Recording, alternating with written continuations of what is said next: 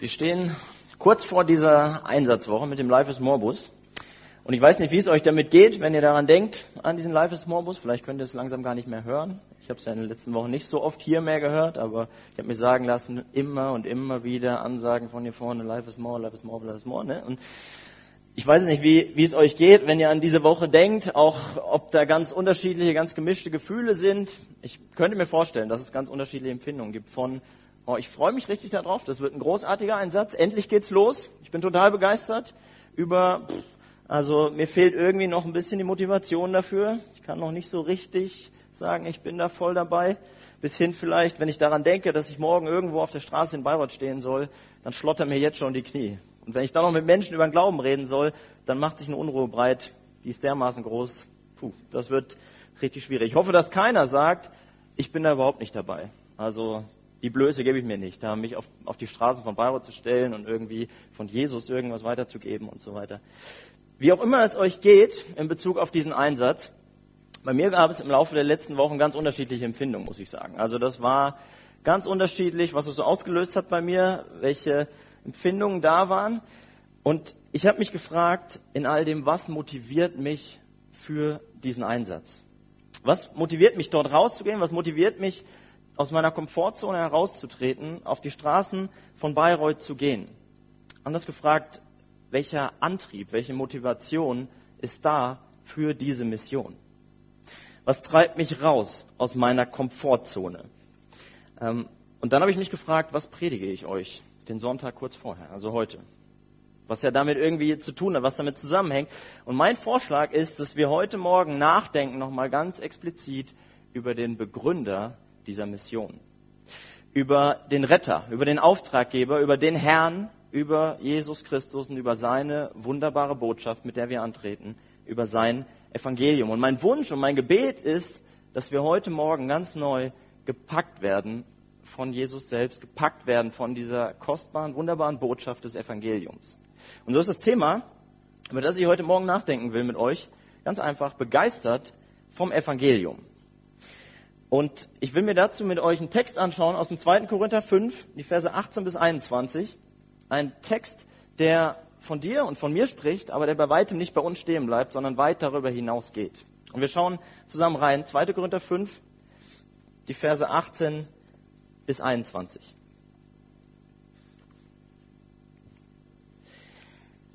Alles aber von Gott, der uns mit sich selbst versöhnt hat durch Christus und uns den Dienst der Versöhnung gegeben hat. Nämlich, dass Gott in Christus war und die Welt mit sich selbst versöhnte, ihnen ihre Übertretungen nicht zurechnete und in uns das Wort von der Versöhnung gelegt hat. So sind wir nun Gesandte an Christi Stadt, in dem Gott gleichsam durch uns ermahnt, wir bitten für Christus, lasst euch versöhnen mit Gott. Den, der Sünde nicht kannte, hat er für uns zur Sünde gemacht, damit wir Gottes Gerechtigkeit würden in ihm. Paulus steigt ein in diesen Text mit diesen Worten, alles von Gott. Alles kommt von Gott. Und wir können natürlich ganz schnell die Frage stellen, das drängt sich ja auf dann, was meint er denn? Was ist denn alles? Also was ist hier gemeint? Und der unmittelbare Kontext davor von diesem Text, also der, die Verse davor, geben uns Aufschluss darüber, wo knüpft Paulus an. Ähm, direkt vor diesen Versen finden wir einen Vers, der sehr, sehr bekannt ist, wahrscheinlich vielen von euch geläufig, der von der wunderbaren Tatsache der neuen Schöpfung spricht. In 2. Korinther 5, Vers 17 heißt es, daher, wenn jemand in Christus ist, so ist er eine neue Schöpfung, das Alte ist vergangen, siehe, Neues ist geworden. Einer der bekanntesten Verse der Bibel wahrscheinlich, zumindest für Christen, der für dich gilt, wenn du ein ganz klares Ja zu Jesus als deinem Herrn und Retter gefunden hast. Wenn das so ist, dann zählt, dass das alte Leben ohne Jesus abgebrochen ist und dass du in ein neues Leben gekommen bist mit Jesus. Und das bedeutet, wir leben ab sofort nicht mehr für uns selbst, sondern wir leben ab sofort für Jesus. Auch das macht der vorherige Kontext, der Zusammenhang deutlich in Vers 15 zum Beispiel. Und nun wird schon bei dem Gedanken der neuen Schöpfung eigentlich sehr deutlich, dass Gott selbst in deinem und in meinem Leben etwas Neues geschaffen hat. Dass da Gottes Werk vorhanden ist. Wir sind ja gar nicht in der Lage, was Neues zu schaffen. Ja, wir können Altes aufpolieren, wir können Vorhandenes benutzen, wir können auch Neues kreieren vielleicht, aber es ist noch keinem Menschen gelungen, aus dem Nichts wirklich was Neues zu schaffen. Das kann nur Gott. Und genau das steht hier. Gott sagt, das Alte ist vergangen, Neues ist geworden. Die Bibel spricht davon, dass wir mit Christus gestorben sind, wenn wir Christen sind. Wirklich tot. Das Alte ist komplett tot, komplett vergangen. Und Neues ist geworden, neues Leben, neues ewiges Leben, das Gott uns einfach so geschenkt hat. Und jetzt sagt Paulus hier, alles kommt von Gott. Und wenn das hier alles heißt, bedeutet das alles. Bedeutet das zugleich, dass ich überhaupt nichts dazu getan habe. Bedeutet das, dass ich 0,0 Prozent Anteil eigentlich daran habe, dass diese neue Schöpfung entstanden ist. Und dieser Gedanke, alles kommt von Gott, zieht sich durch diesen Text von heute Morgen, durch unseren Predigtext jetzt durch, was unsere Errettung angeht. Und wir gucken uns das so Stück für Stück ähm, an. Und das erste, was ich mit euch betrachten will heute, ist der erste Punkt, durch Christus versöhnt. Und äh, der betrifft die Verse 18 und 19 vor allem. Es ist interessant zu sehen, das Wort Versöhnung kommt in diesen Versen 18 bis 20 gleich fünfmal vor. Und das ist irgendwie auffällig. Also das ist ein Schlüsselwort in diesem Text. Wir kennen Versöhnung ja in allererster Linie wahrscheinlich aus dem zwischenmenschlichen Bereich. Ja. Da sind zwei Geschwister, die streiten miteinander und irgendwie kommen sie dann nach längerer Überwindung dahin, dass sie sich wieder versöhnen. Vielleicht weil Mama oder Papa das verlangt oder weil ähm, sie was von dem anderen brauchen. Ja. Die Beweggründe lassen wir mal außen vor. Aber jeder, der Geschwister hat, kennt dieses Beispiel wahrscheinlich sehr gut aus seinem eigenen Leben. Oder das Ehepaar, das im Clinch miteinander liegt und nach einer Zeit irgendwann wieder zusammenkommt und sich wieder versöhnt. Oder zwei Streitparteien, die über lange Zeit äh, nichts voneinander wissen wollten und dann aber doch irgendwie wieder zusammenfinden und versöhnt miteinander sind. Ich glaube, jeder von uns kennt Situationen, in denen er schon mal im Streit mit anderen Leuten war, oder nennen wir es ein bisschen freundlicher ausgedrückt, in Disharmonie mit anderen Menschen. Ja, und man kennt das, und es gibt sehr unterschiedliche Typen, wie man das so empfindet, wie man das erlebt. Also da ist der eine, ich denke an unsere Harmonietypen, die halten das kaum aus. Ja, die sind irgendwo im Clinch mit jemandem und das ist so herausfordernd, so anstrengend und es geht, ja, es geht ihnen so unter die Haut. Und dann sind vielleicht andere da, die tangiert das erstmal gar nicht so stark.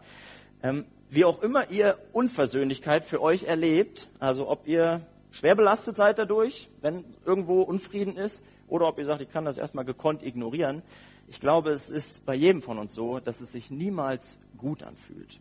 Also es ist niemals irgendwie was, was schön wäre, sondern ganz im Gegenteil. Früher oder später holt einen das ein. Das Gewissen plagt einen unterschwellig irgendwie doch. Das arbeitet, auch wenn man es ein bisschen wegschieben kann. Und spätestens, wenn ich dem meinem, meinem Streitpartner gegenübertrete, dann kann ich die Augen nicht mehr davor verschließen, dass da was nicht stimmt. Nun ist es bei zwischenmenschlichen Konflikten ja immer so, dass eigentlich immer zwei Parteien beteiligt sind. Ja, also, dass jemand so ganz unschuldig ist und wirklich eine komplett reine Weste hat, ist bei einem zwischenmenschlichen Konflikt äußerst selten. Denkt an dieses Beispiel von Jesus mit dem Balken und dem Splitter und so in Matthäus 7. Da wird das, wird das deutlich. Und wir kennen auch das Sprichwort, zu einem Streit gehören immer zwei. Ganz anders sieht das aus, wenn wir an die Unversöhnlichkeit gegenüber Gott denken. Das ist eine absolut einseitige Geschichte. Gott trägt überhaupt keine Schuld daran und ich trage die gesamte Schuld an dem Unfrieden, der zwischen uns herrscht. Und jetzt mag einer sagen, Moment mal, also ähm, ich wüsste nicht, warum ich mit Gott versöhnt werden müsste. Ich habe dem noch nichts getan. Und wir sind ja auch irgendwie nicht Feinde oder sowas. Also versöhnt klingt ein bisschen sehr, sehr stark. Die Bibel gibt uns Aufschluss über eine andere Tatsache. In Kolosser 1, Vers 21, dort heißt es, auch euch die er einst entfremdet und feindlich gesinnt ward, in den bösen Werken hat er jetzt versöhnt. Feindschaft gegenüber Gott. Das ist zunächst mal der Zustand eines jeden Menschen, seitdem die Sünde in die Welt gekommen ist. Also seitdem Adam und Eva gesündigt haben, gibt es keinen Menschen mehr, der nicht in diesen Zustand Feindschaft mit Gott hineingeboren wird diese feindliche Gesinnung, von der hier die Rede ist. Ja, das ist das. Und dafür ist nicht entscheidend, dass wir ganz offensichtlich Gott den Krieg erklären und sagen, ich wende mich gegen Gott und stelle mich ganz bewusst gegen Gott. Das ist gar nicht unbedingt damit gemeint. Vielmehr drückt sich Feindschaft gegen Gott darin aus, dass wir ihm das Anrecht auf unser Leben verweigern. Dass wir nach unseren eigenen Prinzipien und Maßstäben leben. Wir ignorieren seinen Willen, wir übertreten seine Gebote, wir tun böse Werke, so wie es hier heißt in Kolosser 1, Vers 21. Und das macht uns ausnahmslos jeden Menschen zu einem Sünder vor Gott. Ihn als heiligen Schöpfer haben wir abgelehnt, haben wir ignoriert und stattdessen uns selbst als höchste Instanz unseres Lebens gesetzt. Ja, wir sitzen auf dem Thron unseres Lebens. Und dementsprechend drückt sich die Feindschaft gegenüber Gott nicht in einem klaren Statement aus, sondern vielmehr durch ein sündiges Leben, das ihn ignoriert und das ihn verunehrt. Nun ist das ähm, nicht vergleichbar mit irgendeinem Geschöpf und irgendeiner Beziehung zwischen zwei Menschen. Also ich kann, wenn ich in einem Clinch mit Menschen liege, kann ich sie ja relativ gekonnt ignorieren. Und es hat vielleicht ein bisschen Auswirkungen auf mein Leben. Es ist ein bisschen unangenehm oder so, aber es wird nicht um Leben und Tod gehen in den meisten Fällen dabei. Anders ist es bei Gott.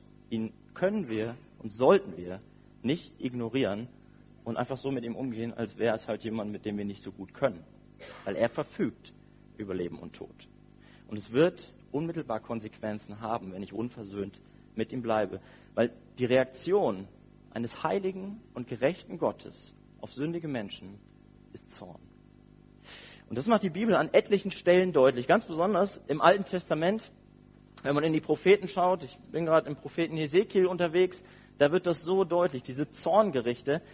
Und ich habe euch eine Stelle mitgebracht aus Ezekiel 22, Vers 31, die zum Beispiel davon spricht. Eine Stelle, wo Gott Israel erstmal alle möglichen Sünden auflistet, wie sie sich gegen ihn versündigt haben.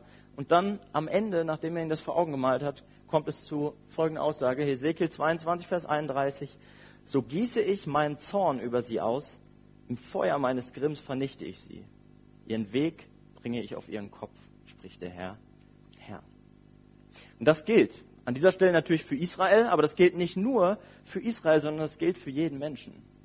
Das sieht man im Buch Ezekiel über verschiedenste Völker, Gericht, der Zorn Gottes, der auf sie herabkommt. Aber egal, wo wir hinschauen in der Bibel, ob es im ersten Buch Mose ist, denkt an die Sintflut, wie Gott diese Erde vernichtet in seinem Zorn, oder ob wir in die Offenbarung gucken, ganz ans Ende, wo Gott Gericht üben wird und wo die Rede vom Feuersee ist. Wir sehen überall, dass der heilige und gerechte Gott Sünde niemals unbestraft lässt.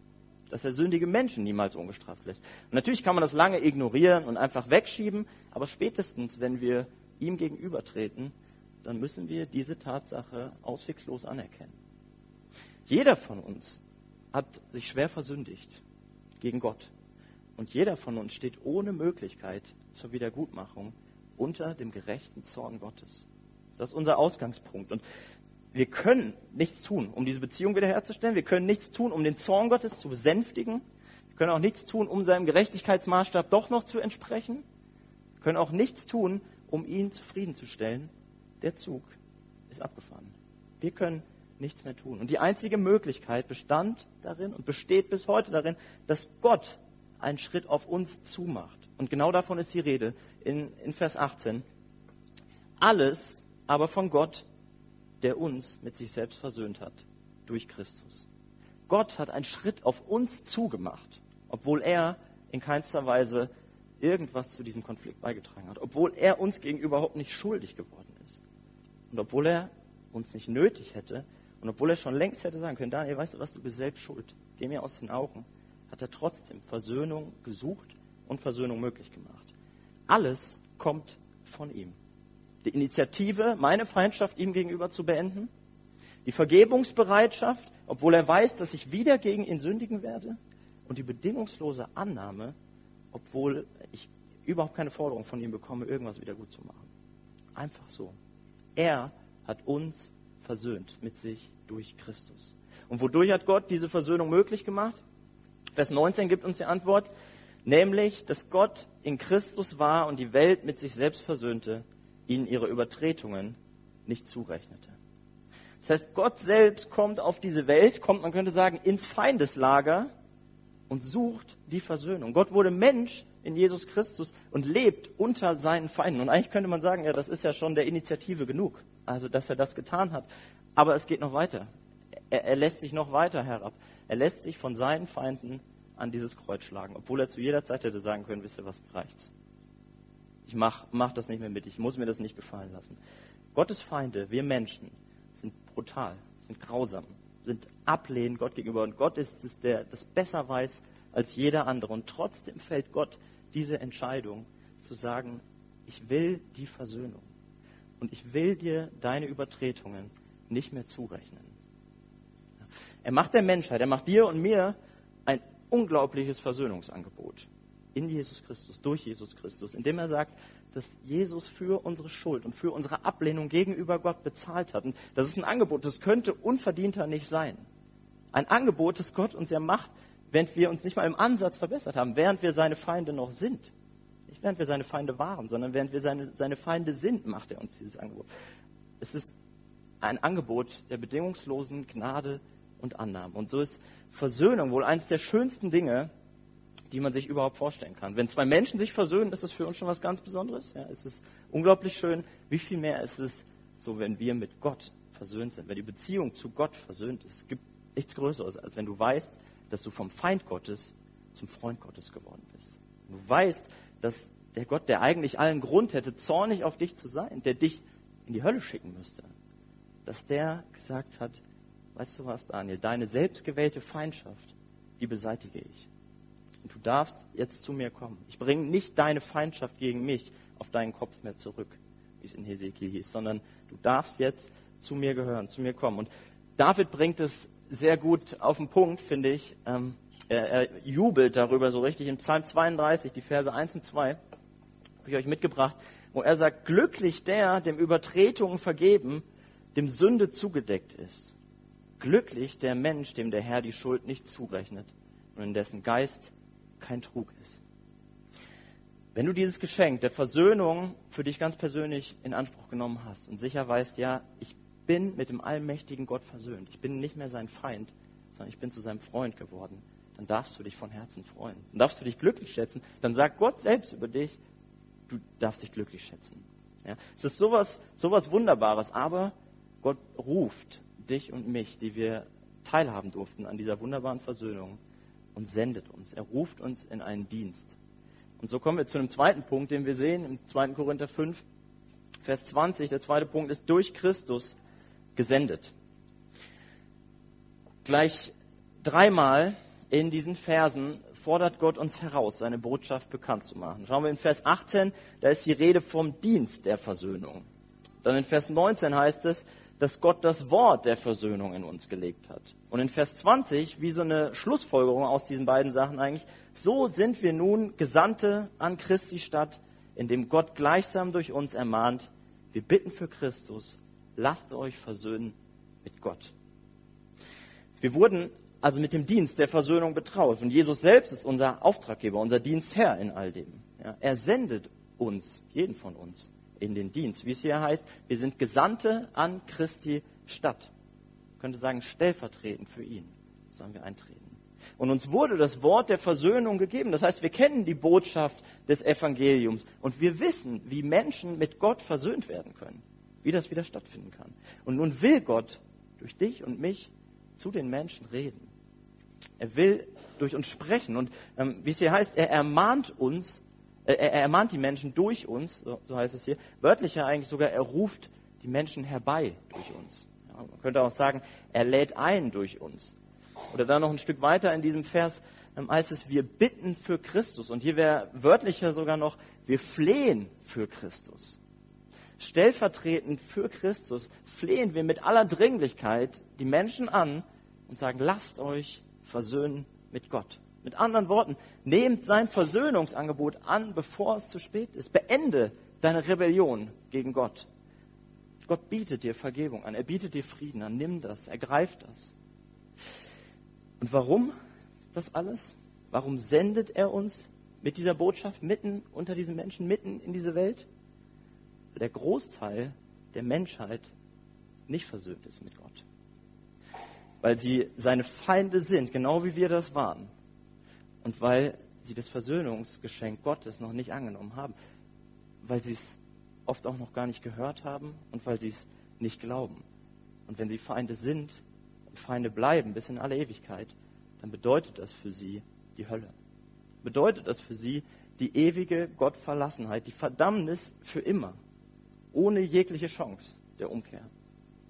Das ist die blanke geistliche Realität, in der wir leben, die die Bibel uns deutlich macht. So hart sie auch ist. Jesus selbst hat es ausgedrückt, Johannes, Johannes 3, Vers 36, wo er sagt, wer an den Sohn Gottes glaubt, hat ewiges Leben. Wer aber dem Sohn nicht gehorcht, wird das Leben nicht sehen, sondern der Zorn Gottes bleibt auf ihm. Das heißt, diese Versöhnung zwischen Gott und Menschen, die gilt nicht automatisch für jeden, sondern hier wird deutlich in diesem Vers, es gilt nur für den, der es im Glauben annimmt. Wer sich eingesteht, ja, ich habe gegen Gott gesündigt. Und ich weiß das, ich habe das verstanden. Und Gott ist Mensch geworden in Jesus Christus. Und er hat für meine Schuld am Kreuz bezahlt. Nur wer das glaubt und den Sohn Gottes ganz persönlich in sein Leben aufnimmt, der darf wissen, für ihn ist das ewige Leben geklärt. Der darf wissen, dass er nicht mehr unter dem Zorn Gottes steht. Der Zorn Gottes ist abgewendet. Aber für alle anderen gilt, wie es hier heißt, der Zorn Gottes bleibt auf ihnen. Und ich will an dieser Stelle mal eine ganz persönliche Frage stellen. Und zwar die Frage, glaubst du das? Und ich will sie stellen in zwei Richtungen. Zum einen, glaubst du das? Hast du Gottes Versöhnungsangebot ganz persönlich für dich in Anspruch genommen? Glaubst du, dass Jesus als der Sohn Gottes hier auf der Erde war und dass er für deine Schuld am Kreuz bezahlt hat? Und hast du darauf reagiert? Hast du deine Schuld im Gebet vor Gott bekannt ihn zum Herrn deines Lebens gemacht? Gesagt, ja, ich habe verstanden, ich habe ohne dich gelebt und ich will das nicht mehr weiter tun, sondern ich will mein Leben an dir festmachen und ich weiß, ich brauche diese Rettung, brauche diese Gnade. Wenn du es nicht getan hast und hier sitzt und heute das zum ersten Mal hört oder zum x-ten Mal hörst, dann gilt dir dieser Appell von heute Morgen aus diesem Text. Lass dich versöhnen mit Gott. Und gerne, wenn es jemand so geht, dass er sagt, ich habe da Fragen oder verstehe das nicht oder würde da gerne ähm, mit jemand vielleicht auch zusammen darüber sprechen nochmal oder beten, dürft ihr gerne auf mich im Anschluss an den Gottesdienst zukommen oder auch zu jemandem, den ihr sonst kennt ihr oder dem ihr vertraut. Aber nutzt diesen Appell, nutzt diese Zeit der Versöhnung. Noch ist Zeit zur Versöhnung. Das ist hier eine Frage, glaubst du das ganz persönlich für dich? Und die andere Seite ist, dass ich uns Christen fragen will. Glaubst du das? Glaubst du, dass der Zorn Gottes auf Menschen bleibt, die Jesus nicht annehmen? Glaubst du an die Realität der Hölle und der ewigen Verdammnis für die Menschen, die in unserer Fußgängerzone in Bayreuth da stehen, die dort unterwegs sind? Glaubst du an die Realität für die Menschen, die neben dir wohnen? Für die Menschen, die in deinem Alltag dir ständig begegnen? Und glaubst du, dass du die einzig wahre Botschaft hast, die sie aus dieser miserablen Situation erlösen kann, befreien kann? Ich vermute mal, dass die meisten sagen werden, ja, ich glaube das. Und theoretisch glauben wir auch, dass es die Hölle gibt und dass Gott Zorngericht üben wird. Und wir wissen theoretisch auch, dass die Menschen Rettung brauchen. Und wir wissen auch, worin die Rettung besteht. Aber wir sagen es ihnen nicht. Und das ist mehr als, als tragisch, dass wir einfach unseren Mund nicht aufmachen. Wir nehmen diese unverdiente Rettung für uns in Anspruch durch Jesus. Ja, aber wir sind nicht bereit, unser Leben zu investieren, über unseren Schatten zu springen, unsere Bedürfnisse hinten anzustellen vielleicht, für Verlorene ins Gebet zu gehen oder sonst was zu tun, damit andere Menschen die gleiche unverdiente Rettung erfahren können, wie ich sie erfahren habe. Viel zu oft ist es so, dass wir, und mir geht es so, und ich denke, ihr findet euch darin wieder, dass wir mit geistlich geschlossenen Augen durch die Welt laufen. Ja, dass wir es einfach nicht, nicht sehen. Wir leben so unser Leben irgendwie, wir genießen dies und das, wir pflegen vielleicht ganz nette Beziehungen zu dem einen oder anderen und ansonsten sind wir schon ganz gut mit uns selbst ausgelastet. Mit anderen Worten, wir lassen uns leiten mit unseren irdischen Augen. Ja, das dominiert unser Leben ganz oft. Aber wir vergessen, dass es da viel mehr gibt. Etwas, was über das Hier und Jetzt hinausgeht. Und an dieser Stelle kann jeder für sich selbst mal überlegen, ob er diesen geistlichen Blick für Menschen hat. Diesen geistlichen Blick für Menschen, die um mich herum leben habe ich den Blick dafür, dass da eine geistliche Not ist, die unglaublich groß ist und die zum Tod führt für die Menschen um mich herum? Oder hat der Teufel es geschafft, durch was auch immer in meinem Leben, mir den Blick dafür zu verblenden und mich irgendwie mit anderen Sachen so zu beschäftigen und was weiß ich was alles, dass ich es nicht mehr sehe? Was auch immer das sein mag, das kann jeder für sich selbst überlegen. Wir haben es in der kommenden Woche mit Menschen zu tun, die geistlich tot sind, ja, und ähm, diesen Menschen blüht eine Zukunft, die du und ich nicht haben wollen, die wir auch nicht mehr bekommen, wenn wir zu Jesus gehören. Aber wenn wir uns darüber im Klaren werden, was, was ihnen da blüht, ist alles andere, als dass wir den Mund halten, angesagt. Und ich bin mir sicher, dass Gott uns heute Morgen die Augen öffnen will. Und zwar die geistlichen Augen. Einmal mehr vielleicht dazu, dass wir Botschafter sind, stellvertretend für ihn, die in diese Welt hinausgeschickt sind und die den Mund aufmachen sollen, die die Menschen sehen sollen, mit diesen geistlichen Augen, mit seinen Augen. Und es gibt in dieser Woche so viel Gelegenheiten dazu. Sei es am Life is More Bus, was jetzt ganz akut ist, aber sei es auch, wo ihr, wo ihr seid. Auf der Arbeit, in der Uni, ähm, in der Nachbarschaft vielleicht, bei Begegnungen spontan mit irgendwelchen Bekannten, die ihr kennt, von woher auch immer, im Sportverein oder wo auch immer wir auf Menschen begegnen. Es gibt so viele Möglichkeiten. Und wenn Gott uns Möglichkeit gibt und Türen öffnet, dann wollen wir mit dieser Botschaft der Versöhnung nicht hinterm Berg halten, sondern wollen wir den Mund aufmachen und wollen unseren Herrn repräsentieren und wollen Menschen auffordern. Lasst euch versöhnen mit Gott. Leider ist es ganz schnell so, dass wir vielleicht für einen Moment diese geistlichen Augen aufkriegen und dass die geistlichen Augen ganz schnell wieder zugehen und die irdischen wieder größer werden. Und mich gefragt, was tun wir dagegen? Was, was können wir dagegen tun? Ich glaube, schlussendlich ist es der Blick auf Christus. Immer und immer wieder, dass wir neu staunen darüber, was Gott für mich getan hat. Dass ich versöhnt bin. Dass ich die Gnade neu schmecke. Dass das Herz ganz neu gefüllt wird vom Evangelium, von dieser frohen Botschaft. Dass ich angefacht davon rausgehe zu den verlorenen Menschen und nicht anders kann, als davon zu reden. Und damit werfen wir einen Blick auf in Vers 21 noch und unseren dritten Punkt heute Morgen. Und der ist durch Christus gerechtfertigt. Es gibt in der Bibel wohl kaum einen Vers, der so gut auf den Punkt bringt, wie unsere Versöhnung mit Gott stattgefunden hat ja, wie er möglich war. Ich lese diesen Vers mal und dann schauen wir uns gleich an. Den, der Sünde nicht kannte, hat er für uns zur Sünde gemacht, damit wir Gottes Gerechtigkeit würden in ihm. Einer der schönsten Verse in der Bibel wahrscheinlich, weil er so komprimiert das auf den Punkt bringt. Und merkt ihn euch, weil ihr braucht ihn vielleicht in dieser Woche, um mit Menschen darüber zu reden. Nur weil Gott bereit war zu vergeben, heißt das noch lange nicht, dass er deshalb seinen Anspruch der vollkommenen Heiligkeit einfach zur Seite geschoben hat. Dass er Sünde deshalb einfach ignoriert. Ganz im Gegenteil, Gott ist und bleibt heilig. Und das bedeutet, dass er Sünde niemals ungestraft lassen wird. Weil wenn er das tun würde, würde Gott sich in seinem Wesen selbst verleugnen. Und das, das geht nicht. Es ist wie mit, einer, wie mit einer Rechnung, so können wir es vergleichen. Ja?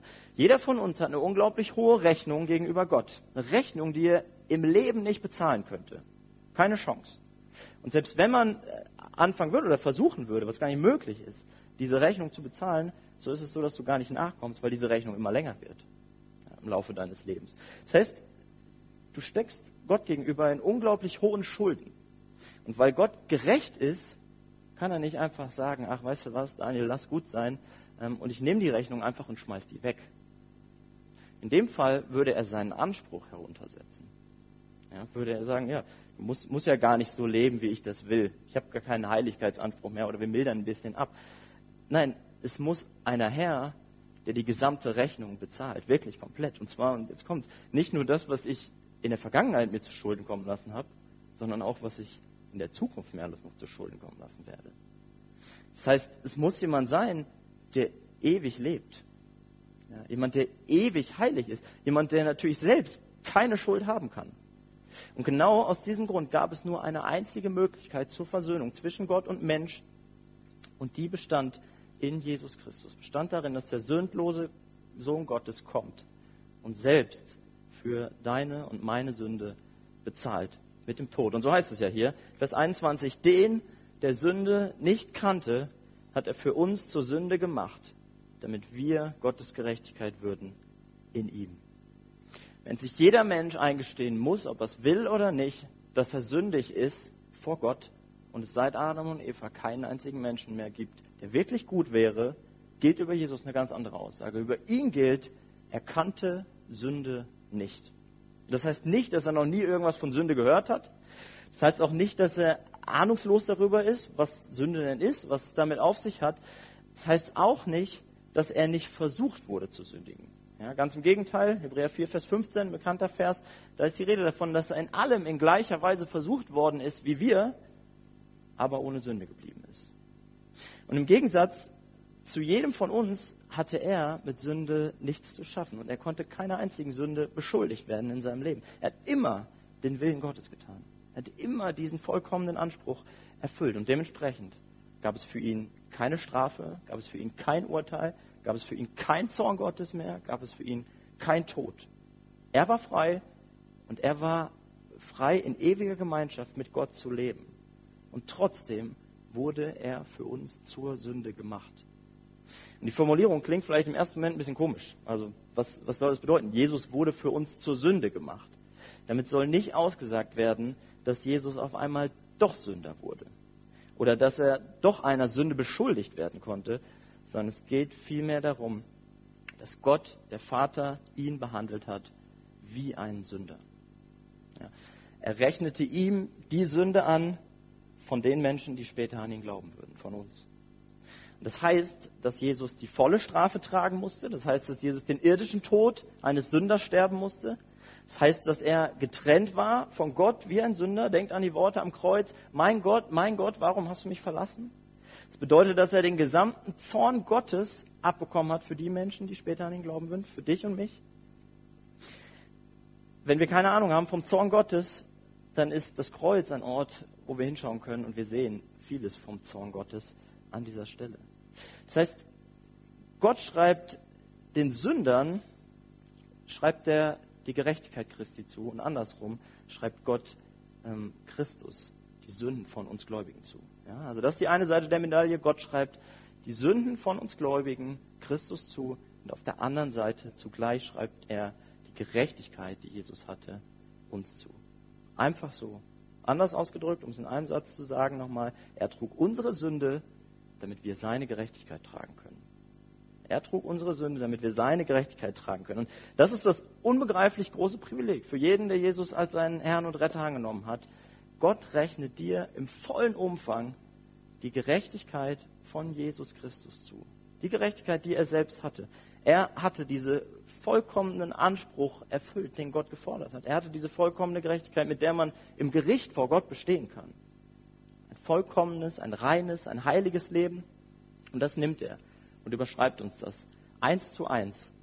Einfach so, sodass wir makellos und sündlos vor ihm stehen dürfen und bestehen können, wenn wir eines Tages vor Gott stehen. Und so ist unser Urteil über unser Leben, wenn wir zu Jesus gehören, nicht mehr das alte, das heißt, der Zorn Gottes bleibt auf ihm und Schlussfolgerung daraus muss in die ewige Verdammnis, sondern wir haben neues Urteil in Christus bekommen, was über unser Leben gesprochen wird. Und dieses Urteil ist ein für alle Mal gerechtfertigt durch Jesus Christus. Und ist uns aufgefallen in diesem Vers, wer in allem der Handelnde ist. Du und ich? Ganz sicher nicht. Sondern hier ist die Rede davon, dass Gott der Handelnde ist. Ja? Er hat Jesus für uns zur Sünde gemacht. Und er schenkt uns durch ihn seine Gerechtigkeit. Und da sind wir beim Anfang von diesem Text in Vers 18. Alles aber von Gott. In all dem ist es ja nicht so, dass es für Gott einfach irgendwer war, den er da für uns ans Kreuz gegeben hat und den er für uns zur Sünde gemacht hat, zu dem gemacht hat, was er am meisten hasst, sondern es ist die Person, die er mehr liebt als alles andere. Es ist die Person, mit der er die Ewigkeit verbracht hat, schon vorher, ja, wo, mit der er in Ewigkeit in Gemeinschaft war und immer sein wird, ähm, schon lange bevor diese Erde war. Diese Person gibt Gott für uns. Diese Versöhnung zwischen dir und zwischen Gott, die hat ihn unglaublich viel gekostet, nämlich das Wertvollste, was er hatte. Und sicherlich nicht, weil wir es wert waren. Du warst es nicht wert und ich war es nicht wert. Trotzdem schenkt Gott uns in seiner Gnade dieses unglaubliche Wunder. Er macht uns von Kindern des Zorns zu Kindern Gottes. Und er tat es nicht nur, damit wir das Privileg erhalten, sondern er tat das, damit viele Menschen davon hören. Damit viele Menschen, auch in Bayreuth und weltweit, diese Botschaft hören und Versöhnung erleben dürfen, an ihn glauben. Und immer wenn ich mir die Gnade der Versöhnung vor Augen führe, die ich durch Christus bekommen habe, unser erster Punkt, versöhnt durch Christus, und wenn ich mir die Rechtfertigung durch Christus vor Augen führe, unser dritter Punkt, dann kann ich eigentlich nicht anders, als diese Botschaft rauszuhauen. Dann denke ich darüber nach und kann nur sagen, es ist so großartig, dass ich diese Botschaft hören durfte und dass ich diese Botschaft glauben durfte und wenn ich diese Gnade sehe, dann kann ich mich nur fragen, warum ausgerechnet ich? Also warum habe ich diese Gnade empfangen und andere nicht? Warum durfte ich diese Botschaft hören und glauben und mit Gott versöhnt sein?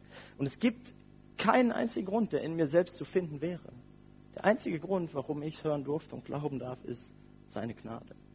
Und wenn ich dann darüber nachdenke, dass treue Menschen von Gott gebraucht wurden in meinem Leben, um mir diese Botschaft zu bringen, die zu mir gekommen sind und diese Botschaft, lasst dich versöhnen mit Gott, Daniel, die mir das gebracht haben, dann kann ich eigentlich nicht anders, als genau das Gleiche zu tun und Menschen von dieser Gnade zu erzählen.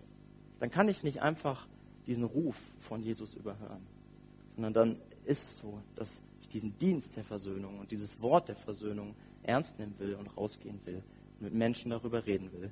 Natürlich durch Gottes Kraft und durch Gottes Hilfe. Allein werde ich es nicht schaffen. Aber es treibt mich an, es motiviert mehr als alles andere. Und so kann man sagen, unsere Sendung durch Christus in diesem Text ist eingebettet durch die Versöhnung, den Zuspruch der Versöhnung durch Christus und durch den Zuspruch der Rechtfertigung durch Christus. Und es kann eigentlich keine größere Motivation geben, als zu sagen, das treibt mich an. Ich gehe raus. Ich bin begeistert von dieser Botschaft und will Menschen davon weitergeben.